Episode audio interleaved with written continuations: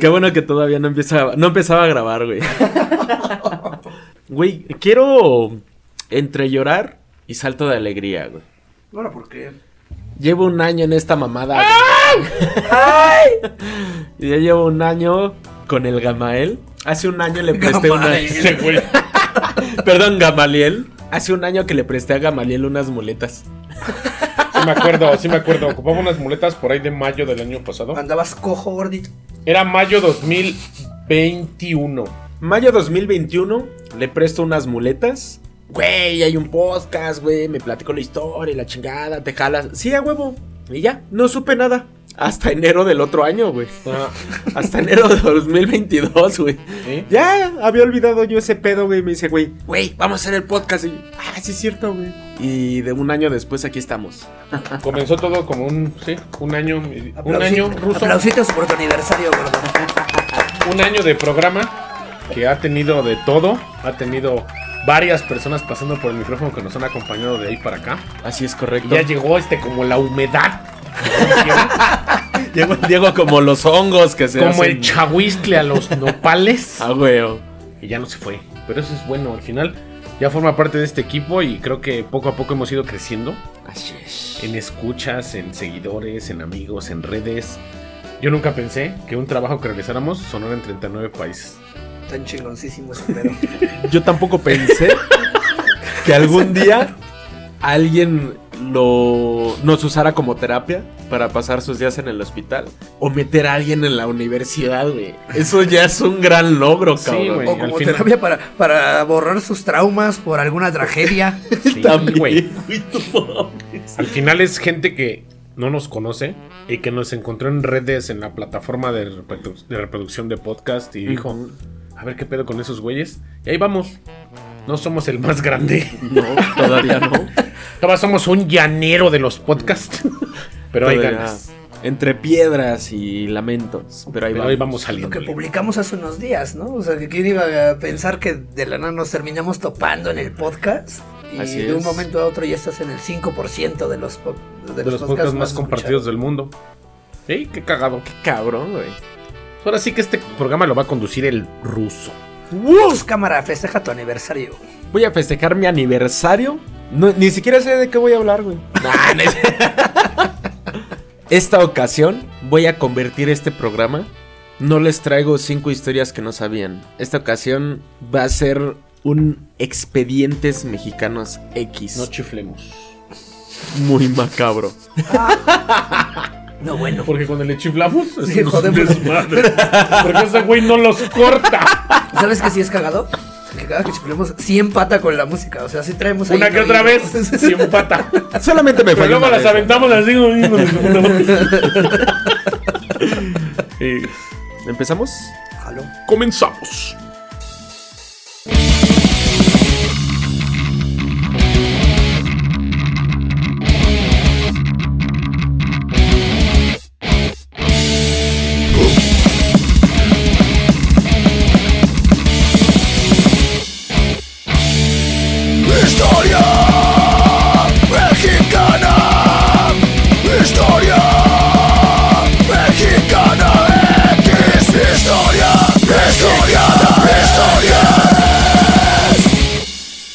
Diego ama a la Yaque de Madrigal. Esa chiquita. No Chulada. sé, güey. Puta que te corten a putazos, ¿sabes? te vas a dormir en la calle, chulada. El día de hoy les voy a presentar 13 asesinos seriales que dejaron marcados el mapa de la República Mexicana. Madres. Antes de empezar, quiero aclarar. Un asesino en serie es alguien que comete tres o más asesinatos durante un extenso periodo con el lapso de enfriamiento entre cada crimen. O sea, Entre no cada hace- cuerpo. O sea, si ma- Antes de que se enfríe, ¿no? O sea, si mato tres güeyes en un día, no soy serial killer. No.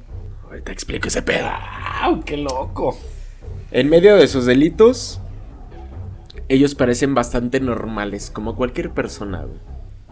Un asesino en masa es un individuo que comete múltiple- múltiples crímenes en una ocasión aislada o en un solo lugar, como, lo que Ted dices. Bundy, ¿no? No, Ted Bundy era asesino en serie. ¿Quién fue el de la torre? El que tiraba para abajo balazos. Ajá. No me acuerdo, pero no es Ted Bundy. Pero eso sería en Ted. Bundy estaba guapo, güey. Ese Ted Bundy era el que sí, se pelaba Ted del Bundy era el. Ah, ya, ya, ya, ya, ya. Sale hasta Zac Efron, ¿no? En la película del Ted Bundy. Así es. Tú bien emocionada. Ay, Sí. no, ella está enamorada con el nuevo. eh, de con- un albino enano. Y hay otro término un poquito más nuevo que se llama spree killer.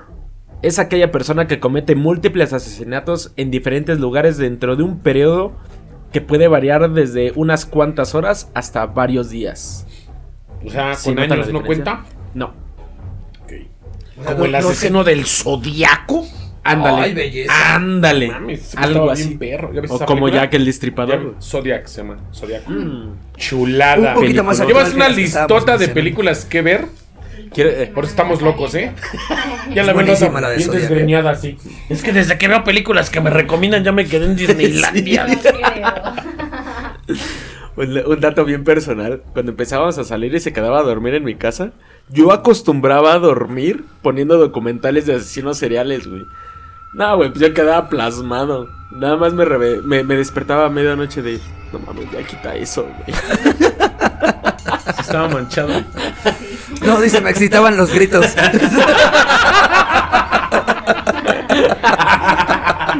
A huevo, somos necrosofílicos aquí. Ah, huevo. ¿Cómo dijiste hace rato? Es un chiste de preparatoria. Tenía un compa, el capibara, que decía... Vámonos a ver porno sonecrocropofilio anal. Son necrocoprofílico anal. Sí, sí entendí todas. No, está Ya cabrón. está sudando, güey. Ya me acordé. Expedientes mexicanos X. sí. Número uno. Number one. Number one. Lo llamaron el chalequero. A huevo. Mató a Como el 20 mu- chaquetero, pero este era de chaleca. Este era de trae, chalequito, trae ¿no? chaleco, güey. Mató a 20 mujeres en 8 años, todas prostitutas que golpeó, estranguló y decapitó en zonas del centro de la Ciudad de México. Lo compararon con Jack el Destripador, porque fueron contemporáneos y es el primer asesino serial del que se tiene registro en el país. No mames, pero si Jack se mató como a tres, ¿no? Cuatro. Este cabrón Pura calidad, papá. Aquí en México, Pura calidad. México, que no hay que quedarse atrás, güey. Para las chingaderas sí. sí. somos buenos, güey. Eso sí no estamos como para el fútbol. Su Ni para la Fórmula 1, ¿va? No. Aquí estamos cabrones para asesinatos y para la lucha libre. A ver. Su historia está contenida en el primer cuadro de volúmenes del libro rojo editado en el Fondo de Cultura Económica, que es una compilación de crímenes y criminales famosos en la historia de México. Aunque no, no es el único, ¿no? Es el primero. Hubo antes otro libro rojo publicado en 1870 por escritores liberales como Vicente Rivas Palacios, Manuel Paino. Y O sea, Manuel Paino. Perdón, y Manuel Paino. Es que iba a mencionar otro, pero Sí los topo a los dos. Ahí les va, güey. La nota roja de ese entonces, un plato fuerte en la oferta informativa mexicana. Y los asesinos en serie son protagonistas principales a través del reencuentro de crímenes y asesinatos, tanto los clásicos individuales como los de colectivos que no sacuden por oleadas. Ok. Dentro de ellos, aquí presentamos un recorrido de lo que fue el más famoso, porque fue el primero, el chaquetero. Hazme caso. Es que no puedo hablar bien con ustedes. ¿eh? Ah, medio metro. ¡Ah, medio metro! Mira, cuervo. Las crónicas del chalequero, porque la regué, no era chaquetero. Las crónicas de la época lo describen como un hombre que a pesar de ser casi analfabeto, de- actuaba de manera muy educada con las mujeres para ganar su confianza. Aguas, Pero en ¿eh? Aguas, realidad. Conozco varios. Agua así.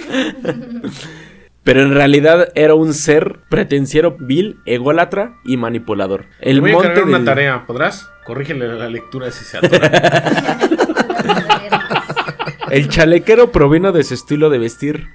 Pues dicen que solía llevar pantalones entallados, fajas y un chaleco. La policía lo detuvo un 13 de febrero de Como 1888, los tras ser denunciado por los vecinos de sus víctimas. O sea, este 1800 cabrón. en, ese tiempo, en ese año nació mi bisabuelo. 1888. El bisabuelo Stark. Está. Las autoridades no pudieron comprobar su responsabilidad en el resto de los asesinatos, pero uno bastó para que fuera condenado a muerte. Sin embargo, entonces el presidente Porfirio Díaz revocó su sentencia. Persínate cuando digas ese nombre. Por Se va a favor. la verga. Ahí Dos te encargamos, veces, ¿eh? Ahí te encargamos. Se va a la verga. Sin embargo, el entonces Porfirio. Es más, es presidente. más, es más. En la pared de, de, de No puede faltar una X, foto de Tiene que Porfirio estar. Don Porfirio en el, en el centro de todo. Se acabó el debate. Con un bombín. Se Yo acabó quiero el que lo debate. pongan para que le dibuje bigotes dentro de sus bigotes. Ya trae. Va. Sin embargo, el entonces presidente revocó su sentencia. Redujo su pena, no a muerte, sino a 20 años de prisión en San Juan de Ulúa, Veracruz, Uh, de donde fue liberado por error en 1904. Al salir de la cárcel tuvo una última víctima, Antonia, una mujer de edad avanzada, a quien violó, golpeó y degolló. Su detención se atribuye a un reportero que investigó el caso y comparó el asesinato con los cu- ocurridos años atrás, con el mismo modus operandi. Volvió a la cárcel en 1908, esta vez en Lecumberri, donde fue sentenciado a muerte en 1910, a los años 70. Espérame, ¿quién, Que quién a, a los cuenta? 70 años, perdón. ¿Quién se dio cuenta de los.? Un reportero. No, bueno, Había las pena de autoridades muerte en mexicanas México, en otro pedo. Había ¿eh? pena de muerte en México. O sea, había paredón y revolución, sabía que había fusilados. O sea- no sabía que había pena de muerte por, y por delitos, güey.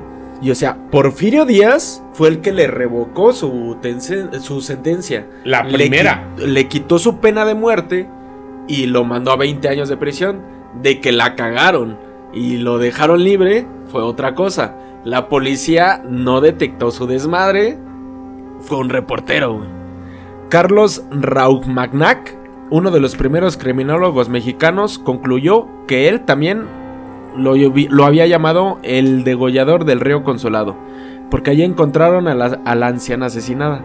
O sea, anciana no te dice edad. No. Qué puto gerontofílico de su parte, ¿no, güey? Pues imagínate chingarte una viejita. Ya lo estoy maquinando en mi cabeza.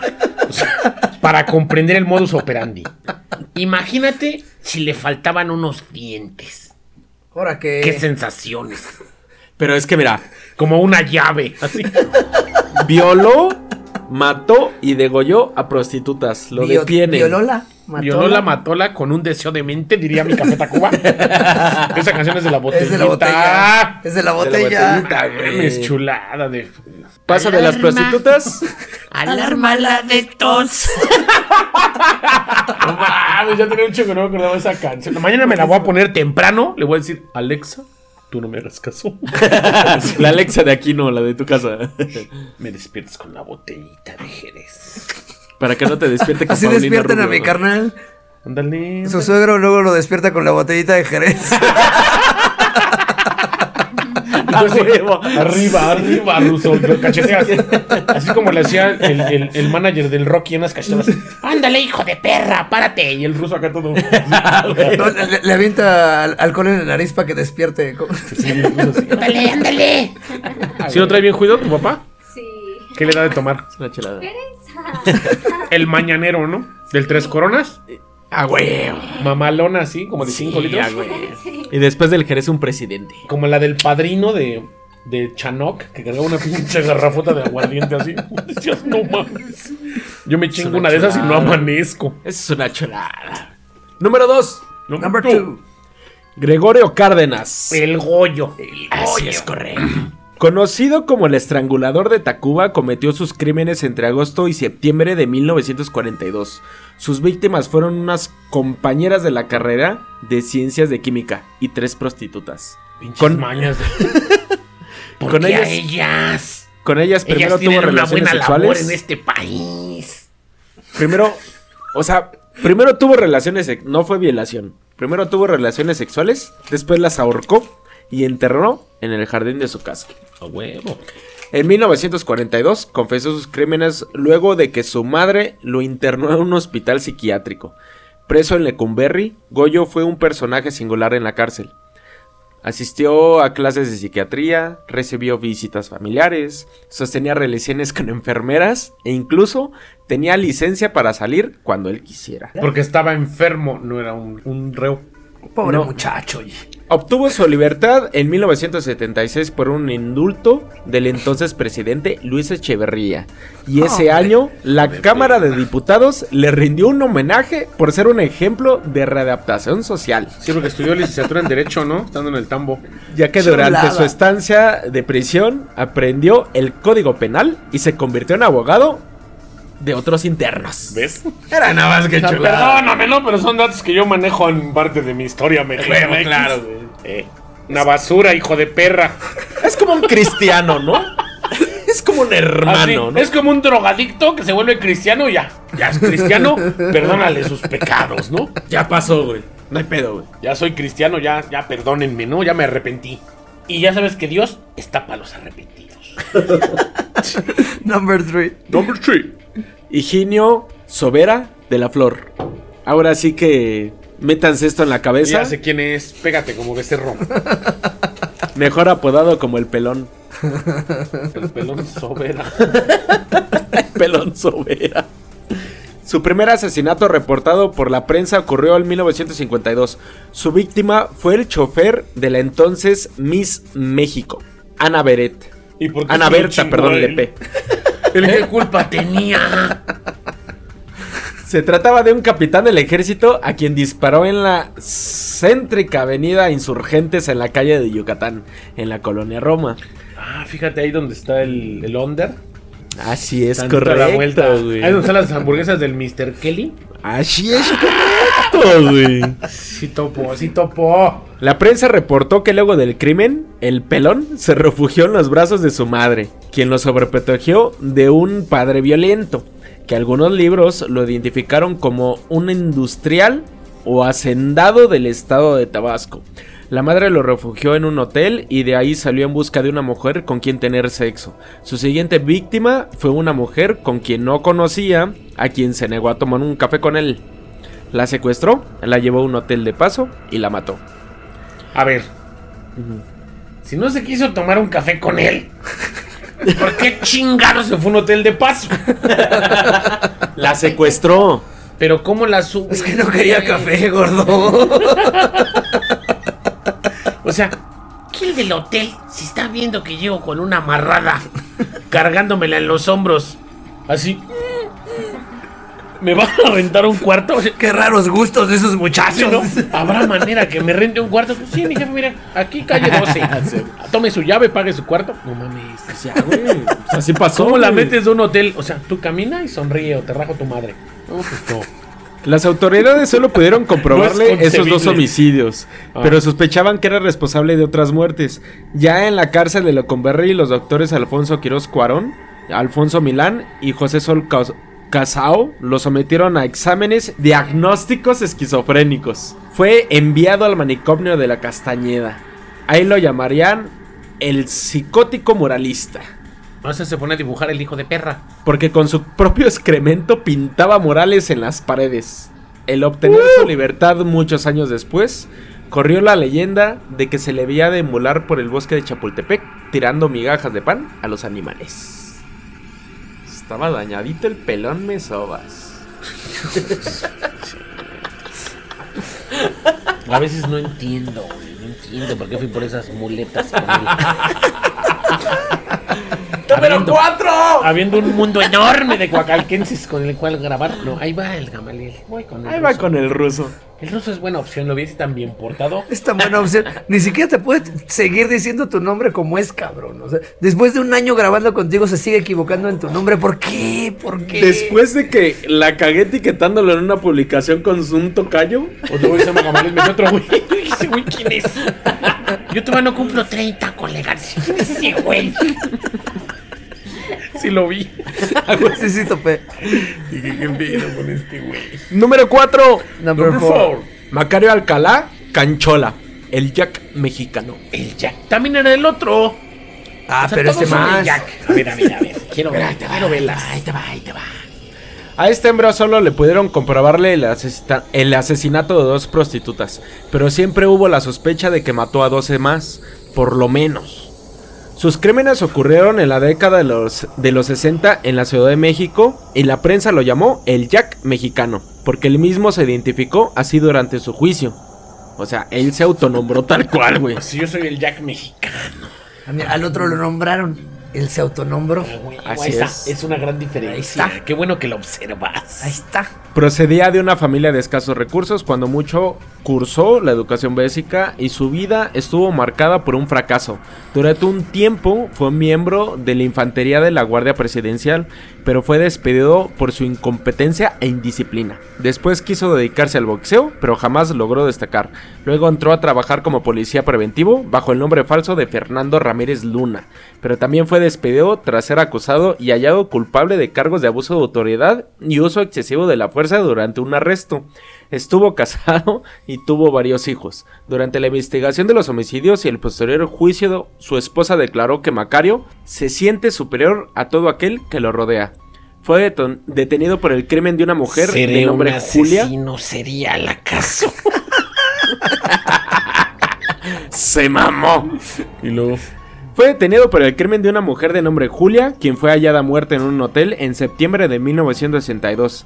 ¿Cómo En la el- llevó ahí? Pregunto arrastrando. En el espejo, Macario dejó un recado escrito con lápiz labial que decía Jack mexicano, reto a Cueto, el entonces jefe de la policía. Ese mismo mes fue detenido y llevado a prisión, condenado con una, peña, una pena de 60 años. ¿En qué año fue Cueto? ¿Mandé? ¿En qué año? 1962. Cueto. Hoy nomás, qué pinche dato te voy a dar, güey.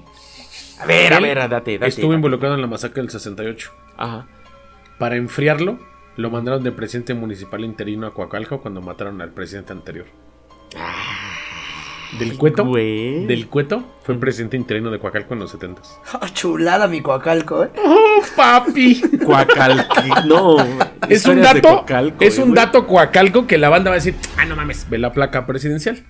No mames. Te lo juro. Él fue presidente interino de Coacalco. Estamos en un pequeño pueblo lleno Güey, de tanta. Güey, güey, tenemos un güey en Wakanda, güey, haciendo la de. Los wakandianos. analiza. Perdón por mi paréntesis. Dale, dale, dale. Según dale. es el país más verga del mundo, Es Wakanda. correcto. Un pinche coacalquense los terroreó. en la de Forever. Un cholo Un coacalquense. pinche cholo coacalquense le Ah, dijo. "¿Qué putos? Y le tuvieron miedo a Namor, porque es de aquí de Coacalco. ¿Sabe qué pedo? Es coacalquense. Así que pinches narcofílicos con su cara de no mames, van a googlear y van a decir no te creo. A huevo. Namor es de Coacalco, perros. Coacalco chico, infierno grande. Al es. Children. Número 5. Number five. Number five. Raúl Ociel Marroquí. El sádico. Ahora. Este güey es más nuevo. Es como el cavernario, carnal. El Algo sádico. así. ¿Cómo se llama? El sádico. Pinche nombrecito. Secuestraba a sus víctimas, todos homosexuales, a quienes ahorcaba, descuartizaba y colgaba sus cuerpos en maletas que abandonaba en las inmediaciones del metro Chabacano y la colonia. Austrias, en la Ciudad de México, güey. Porque por ahí vivía el cabrón. No mames. No son colonias muy seguras por ahí, ¿eh? Era- Es por Tlalpan, ¿no? sí que era el mascarita. Esa colonia no es muy segura, ¿eh? Deja, mejor le hablo al canal malo. Déjame la hablar. Cito. Cito. El mascarita. Pues así le dices. Nunca se me hubiera ocurrido que el mascarita El me diera mascarita referencia era de una el pinche sádico, colonia. ¿Y cómo se recargaba del carro? Pues esa colonia está muy segura. Qué buenas referencias del cine mexicano. El nacido en Huichapan, En Huichapan. Cito. No me arrepiento de lo que hice. De tener la oportunidad, lo volviera a hacer. Solo que sería más cuidadoso para no ser atrapado. Y no com- cometería los mismos errores que llevaron a mi captura. De lo único que no me arrepiento, o que me arrepiento, es que por lo que he estado pasando mi familia ahora. Sí, pues sí. O sea, al final. Lo dijo Híjole. después de su detención en enero de 2006. Fue condenado a 288 años de prisión. Hijo de esa Esas puta madre. ¿Y qué hacen? ¿Dejan los huesos pudriéndose en la, en- ahí en la reja o qué pedo? La gente que. Tres cadenas perpetuas, güey, no me vengan con mamadas. No me la vengan a cromar tan temprano, güey. Ah, no las cumplió su hijo. No, su nieto, chinga su madre. Seis generaciones en el tambo, perros. Paguen. Número 6. Number six. Number six. La ogresa de la colonia Roma. Andy, cabrón, es fresita. Felicita Sánchez Aguillón es probablemente una de las asesinas cereales más temidas de la historia, también conocida como la trituradora de angelitos. ¿Qué pido, güey? La descuartizadora de la colonia Roma o la espantacigüeñas. No mames. Se cree que fue responsable de más 50 infanticidios. No mames.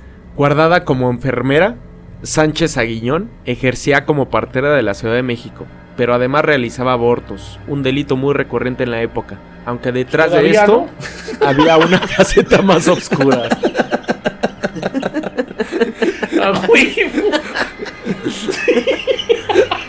Las niñes lo reclaman. Sí, pues sí. La historia oficial cuenta que, la, que las cañerías del edificio ubi- ubicado en Salamanca 9 estaban tapadas frecuentemente Por lo menos bonito, ¿eh? Y de su zona fresita. del departamento de aquí de la ogresa de la colonia de Roma salía humo negro, así como un olor desagradable. No creo Con- que eso le viera feo. Espérame, contexto. Aparte de que hacía los abortos, secuestraba mujeres para quitarle a sus niños y todos directo a su cañería. Cuando destapan la cañería, ni que la verga, compa. cuando destapan la cañería, aparte de huesos, todavía había fetos intentando ahí salir por la cañería. Eso intentaban desde un principio, ¿no?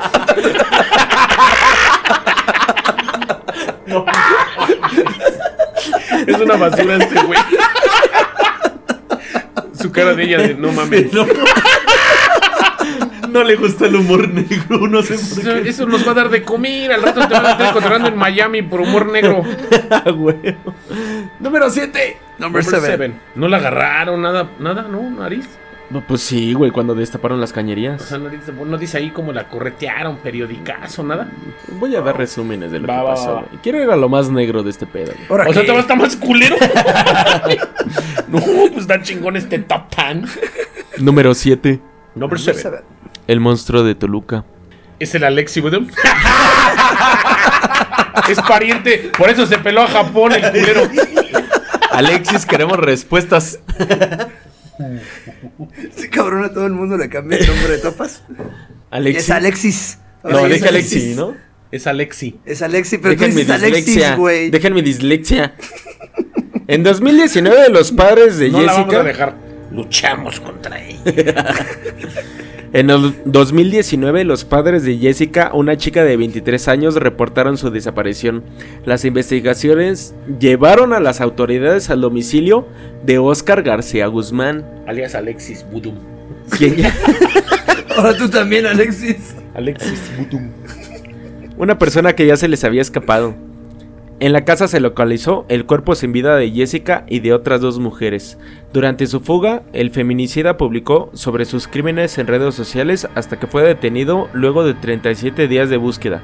Después de ser capturado, Oscar confesó haber matado a su propio pa- padre en 2006, así como una cuarta mujer y al padre de ella. No mames. qué Hasta loco. el momento, el monstruo de Toluca enfrenta cinco procesos penales. Uno por el asesinato de una joven de 23 años, otro por la muerte de una mujer de 25 años, así como por una violación ocurrida el 1 de septiembre de 1918. No, perdón. 2018. 100 años después, ¿no? O sea, fíjate, Perdón, perdón, desde ese entonces le están 2018. echando la culpa. No Perdón, mames. perdón, perdón. Está cabrón. Este, Estado actual, prófugo de la justicia. Vive si en quieren, Japón. Si quieren aterrorizarse más, en YouTube o en Facebook se filtró una llamada del penal de este cabrón, le marcó a su mamá y toda la llamada es de, ma, ya valió madres, a mí aquí adentro me van a matar, me van a violar, me van a golpear, pero que eso no te preocupe. Lo que más le interesaba es que sus perritos estuvieran bien, güey.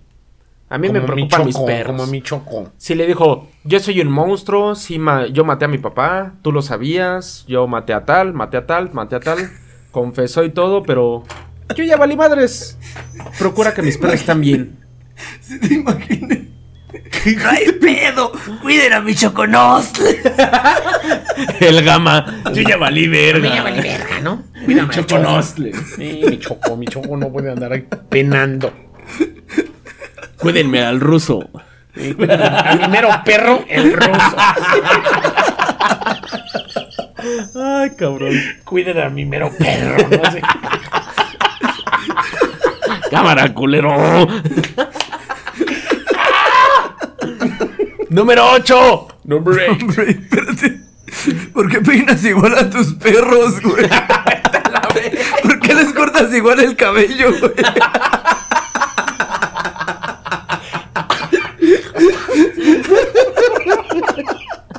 Neta que si compartes corte con el choconostle, güey. Te pasas de verga. Ya. Vale, ver. Perdón, carnal, perdón. Ah. No lo pude evitar, güey. No lo pude No evitar. mames. El choco y el ruso tienen el mismo corte. También tienen que estar en una foto los dos juntos con el mismo corte aquí en la pared. Cabrones, ya me duele la quijada, güey. El choco y al ruso en la foto. El pez que si la abrazas te muerde una puta oreja ese güey está idiota. Ay, güey. Me voy a ahogar. Ah, Ya. ah, número 8. Mis meros perros. Ahí te encargo a mis meros perros, Diego. Ya valió verga.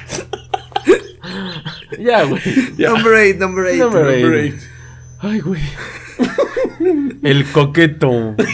El coqueto. Ya no quiero que me duele.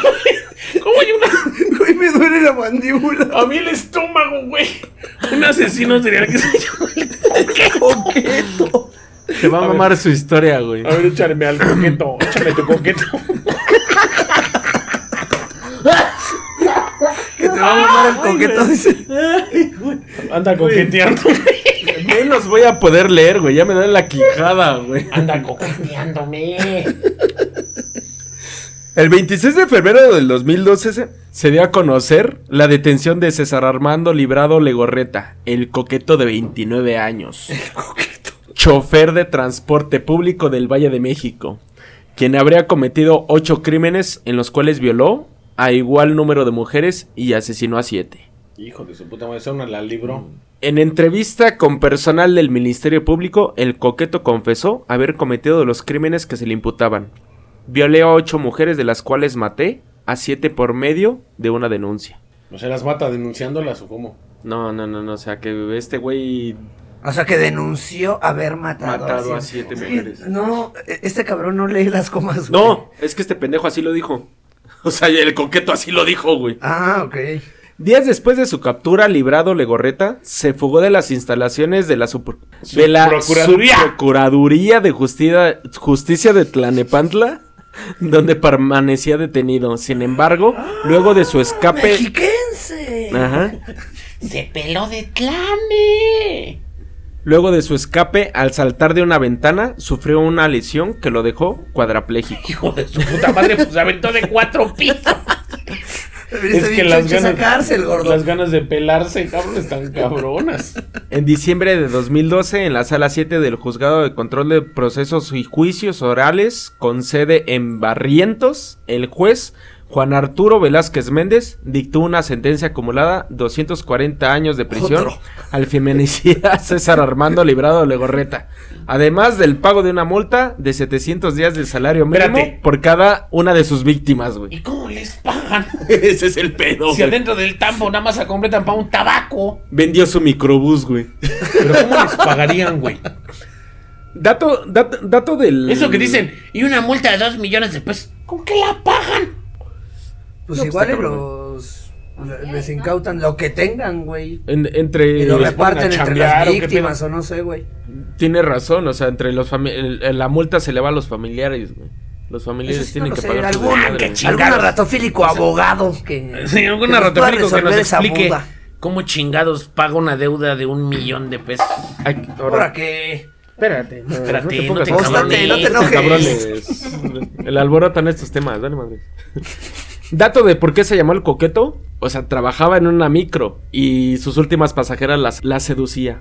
O sea, estaba galán también, mi compa. Estaba guapillo el güey, pero se las. y las mataba. O sea, el Ted Bundy ¿eh? de Tlane. El. Ted Bundy de Tlane. di. el Ted Bundy de Tlanepantla, güey. De, de ahí de, de barrientos. Y Ted Bundy también se escapó y se lesionó la pierna cuando se escapó, güey. ven, ven a más. De esa coqueturía, ¿no? El coqueto, güey. No mames. Número 9. Number Number nine. Pancho López. Pancho López. Fernando Hernández Laiva, alias Pancho López, fue acusado en 1999 de cometer más de 137 asesinatos, 6 secuestros y otros crímenes a lo largo de la República Mexicana. No mames. Ah, o sea, aparte expandiendo el territorio. Huevo, es correcto. Multinacional. El nómada, nómada el cabrón. No mames. Tras un examen psicológico se concluyó que era un psicópata que mataba por satisfacción personal e incluso él dijo a la prensa que lo hacía porque tenía que hacerlo. Pues así están todos. Luego de su arresto, Hernández Leiva intentó suicidarse en su celda, pero por su peso de 150 kilos rompió su soga improvisada. Uy, pues perdón. Actualmente se encuentra en el Centro Federal, Federal de Readaptación, el Altiplano. Donde estaba, 50 personas. donde estaba nuestro chapo, ¿no? No, 137 personas. Asesinatos, perdón. perdónenme por equivocarme por 13. No. Entre más me mamas, dando y crece. Ay, este cabrón. Yo te dije, pero no, sí. Él puede grabar todo. Ay, vale madre. ¿Ya te están regañando, güerito? Número 10. Number 10. Marco del Callejo, el matataxistas. En Puebla, a principios de 2010, Marco del Callejo Pérez Salazar fue detenido por 10 meses. Era hijo adoptivo de Benjamín del Calle García, quien se desempeñaba en ese entonces como presidente del Colegio de Notarios. Su primer crimen de asesinatos fue el mismo año, cuando tomó un taxi al centro de El Angelópolis, que era un, un conocido de Melchor Regino, de 56 años de edad, a quien le quitó la vida luego de agredirlo con un bat. O sea, le molió el cráneo a batazos. Días después estuvo involucrado en una balacera contra policías municipales, quienes finalmente lo arrestaron y pusieron a disposición del agente del Ministerio Público. El asesino serial, relacionado con las muertes de más taxistas, se encuentra tras las rejas del penal de San Miguel, luego de que a principios de la década fueron trasladados en San Pedro Cholula, donde controlaban las actividades económicas tras hacer alianzas con internos y hasta directivos. O sea, este cabrón mató a taxistas a batazos, lo agarran y allá adentro hizo su mafia. Es que la neta luego sí son bien ¿no? Se nota, se nota. Aguas, eh, aguas. No, pero ves las fotos de este güey, es un junior. O sea, es un morrillo que tiene ahí, su jefe tiene varo. Y ya lo mantiene en la prisión y ya tienen su, maf- su mafia allá adentro. No, Hombre, mexicanos siendo mexicanos, ¿no? Pero ¿por qué mataba taxistas, güey? Eso es lo que nadie sabe, güey. Mataba taxistas, los odiaba. Así como odio a los de las combis, ese güey odiaba a los taxistas. güey. Aguas, aguas. Es que, luego, es que luego valía madre con el taxímetro, ¿no? Luego las cuotas estaban muy altas, ¿no? Y me encabroné y me lo voy a chingar. No, pues está Tenía, chingón el tenía el mismo pedo en ese entonces que... El modus operandi está peligroso. ¿no? Como los pedos ahorita en Cancún, ¿no? Con los taxistas, güey. Número 11. Number 11. Este les va a encantar. David Avedaño en la hamburguesas.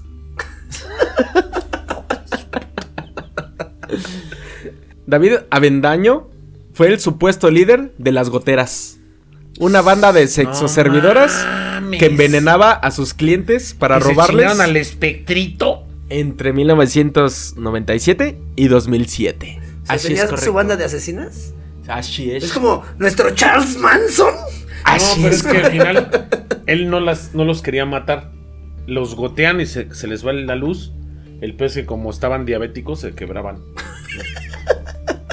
O sea, se agarraba a los gorditos de varo, los goteaban, les robaban, pero pues A mamaban. clientes, a clientes. Porque se agarró dos luchadores mini.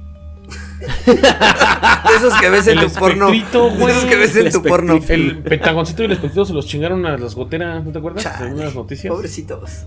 El nombre de su grupo delictivo se debió a que combinaban gotas de oftalmológicas con bebidas embriagantes como veneno para matar a sus víctimas y perpetrar sus crímenes. Esas, got- esas gotas deben de apagarte la luz bien chulo, ¿va? Dos gotas para los ojos en una cuba de Bacardí. Vamos a hacer un casting. ¿no? Le hubieran echado al arete en su ojito. A huevo, mi arete. Se le calculan alrededor de 70 víctimas, lo que lo convirtió en el tercer asesino en serie más famoso en México. Pero no lo hacía por matarlos. No, porque, o sea, aquí está la aclaración de que sí lo utilizaban con este. con veneno para. para matarlos. No, pero al fin era para robarlos, pero si estaba malito, pues ya se pasaba la dosis, ni pedo, ¿no? Era business. O sea que no lo hacía personal, era por negocios. Claro, claro. Pero pues ya 70 víctimas, güey. Si no me daba cuenta si se quebraban. Güey. no mames. En las noticias se sabe, güey. Número 12. Number 12. José Ríos, el asesino de la Merced. Chulada. Todo un clásico, ¿no? Y ese también era un galán, el cabrón, güey. Ves sus fotos, güey, y Ted Bundy está feo, güey. Uno de los asesinos más olvidados de la historia de México es Jorge Riosé, mejor conocido como el asesino de la Merced, a quien se le adjudicaron al menos 13 asesinatos entre los años de 1991 y 1993. Parecía una persona amante del arte como cualquier otra. Sin embargo, por las noches acostumbraba a salir vestido como mujer y desaparecer por las calles del entonces Distrito Federal para buscar a sus víctimas. Atacaba a las mujeres entre 25 y 38 años, quienes comúnmente eran sexoservidoras. Estas eran estranguladas y se escondían bajo las camas de los hoteles. Espérame tantito. Por es que- aquí. Me quedé con. Dice. eh, amante del arte como cualquier otro. Bueno fuera, cabrón. Bueno fuera. Y sobre todo en la Merced, que todo el mundo le mame el arte, ¿no? A huevo, puro cultivado ahí. No, güey, o sea, eh, era un cabrón que te encontrabas, no sé, güey, ahí en la Roma, güey, ahí en Bellas Artes, güey, pero pues ya en las noches iba Vestido a- de mujer. A la Merced vestido de mujer para chingarse sexoservidoras, güey. Y las escondía abajo de las camas del hotel. ¿Y no, y no era más fácil contratarlas? Digo, en lugar de estarte vistiendo de mujer. Podía tener mejores Digo. resultados. Es que la confianza entre mujeres y luego tenía careta finita, güey. Parecía mujer también. Aguas, sí, aguas, aguas. El último, número 13. Ajá. Ujú. Sí. Abdul Latif Sharif Sharif. ¿A poco ese güey es mexicano? No es mexicano, güey, pero hizo historia en México, güey. Hijo de perra. Fue un químico y asesino serial egipcio que operó en México y posiblemente también en Estados Unidos. Fue conocido mediáticamente como el destripador o el depredador o el chacal de Ciudad Juárez. Aquí este es el paréntesis más grande cuando fue todo este rollo de los asesinatos en Juárez que ya no se hizo tan público, pero Sharif estaba tan incluido ahí. O sea, en las muertas de Juárez. Así es correcto. Su nombre tomó relevancia al ser acusado en 1995 de ser responsable de alrededor 20 feminicidios en Ciudad Juárez. Tres, aunque solo fueron procesados, y condenado por simplemente uno. Sharif presuntamente era un asesino organizado, nómada, hedonista, motivado por compulsión sexual y depredador sexual. Hedonista. Pendejo. bien pendejo. Güey, ¿por qué, por qué nadie lo grabó bailando, güey? Sí, güey. ¿Cómo me hubiera gustado que vieran esa mamada? Hedonista. Güey, necesito esconder una cámara aquí. Sí, güey. Ya, ya hay que poner cámaras aquí, güey, para Se nuestras aguantaría, mamadas. ¿eh? Ponerlos arriba. Estaría bueno. El primer homicidio de Sharif Rosas.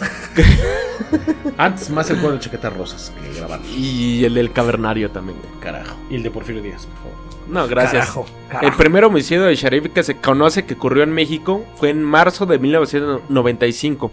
Pero existen ciertos indicios de ser un chivo expiatorio presentado por la Procuraduría General de Justicia de Chihuahua, quien le hizo fama de ser asesino serial. Se cree que pudo haber comenzado a matar entre 1978 y 1981 en Estados Unidos durante su estancia en Pensilvania, cuando su- se suscitaron las desapariciones de varias mujeres y niñas que nunca fueron halladas. Sharif jamás pudo ser relacionado con estos misteriosos este hechos. A su llegada a, llegada a México en 1994, se asienta en un lujoso y exclusivo fraccionamiento llamado Rinconada de San Marcos en Ciudad Juárez, con todos los gastos auspiciados por Benmark Research and Technology, la empresa para la que trabajaba. Ok. Sharif siempre se distinguió por ser un hombre inteligente que patentó 25 fórmulas químicas. Ah, su madre. Fue aquí donde supuestamente ocurrió su prolífica trayectoria como asesino serial, que según se sabe duró de 1994 hasta 1995. Un añito. Se lanzó como chivo expiatorio por las muertas de Juárez, pero también se sabe que fue como entre depredador sexual y dentro de sus patentes químicos que usó mujeres dentro de su depredación sexual y experimental Eso. para sus patentes químicos. Es que imagínate el desmadre que traía. Esos, esos pedos en su corazón que lo hacían ser un asesino. Chale. Ya me dio asco. Este. Se me fue el hambre. Este Expedientes Mexicanos X sí estuvo un poquito desagradable. Es que al final está bueno, tú. Somos remorbosos. El morbo, güey, el morbo, güey. El morbo es lo que mueve México. Y aquí nada más estoy presentando 13 casos, pero Estados Unidos tiene a los más famosos. Pues sí, carnal, también les venden armas en cada esquina. Aquí en México hay un Acá chingo también, pero en algunas colonias nada más. Aquí de manera ilegal en todos lados se tienen. Pero México está desgraciadamente lleno de asesinos seriales y tal vez voy a presentar de 2020 a 2022 casos de asesinos seriales existentes que no se imaginarían. Pues debemos de tener un chingo, nada más cuenta cuántos sicarios ha de tener el narco, papá. ¿Y Bueno, cuántos lleva cada uno? pozoleros. ¿Y cuántos lleva cada uno? Que eso es lo que llamaban el speed killer. No es lo mismo un sicario como speed killer a un asesino serial, güey. O sea, por eso desde un principio clasifiqué. Bien güey. enamorada de ella, sí. Ay, por eso, por eso es mi marido, dice. Qué bueno, qué bueno. Pero ¿qué les pareció este programa? Asqueroso. Asqueroso. Repugnante. Una vasca. Maloliente. Como la de la Roma, ¿no? Como su cañería. Sí. Oliendo a feto muerto. Como ¿A dice ti, Rodrigo Diego? González, repugnante. Está buenísimo, gordo. Deberías de armarte una segunda parte con esos otros que te faltaron, ¿no? La segunda parte tal vez un poquito más enfermiza, porque los más actuales están más cabrones. Jalón, pedos más. La pobreza. Jalón, jalón. No entré mucho en detalles porque no es algo aplaudible, No hay pedo. tal vez admirable hollywoodense, pero Va, son dignos de película. güey. va, va, va, va, va. Yo quiero. Aquí- al Diego no le pregunto mucho qué le pareció el programa porque se aventó un humor negro bien chulo el cabrón. Es basura, es basura este güey. Oh, discúlpenme, ¿va? ¿Para qué me traen? Sí, es una mierdita de persona. Si por eso te convenciste de que me quedara en el programa. Dije, es basura, pues que se quede. Ocupamos roña de esta.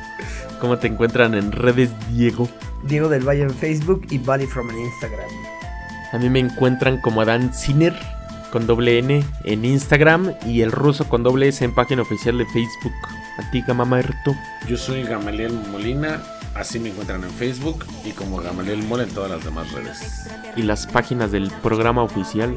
Historia Mexicana X, el podcast en Facebook, HMX Podcast en Instagram y en Twitter. Excelente. Esto fue Historia Mexicana X, besos en donde el asesino se satisfacía. Besos en el coqueto.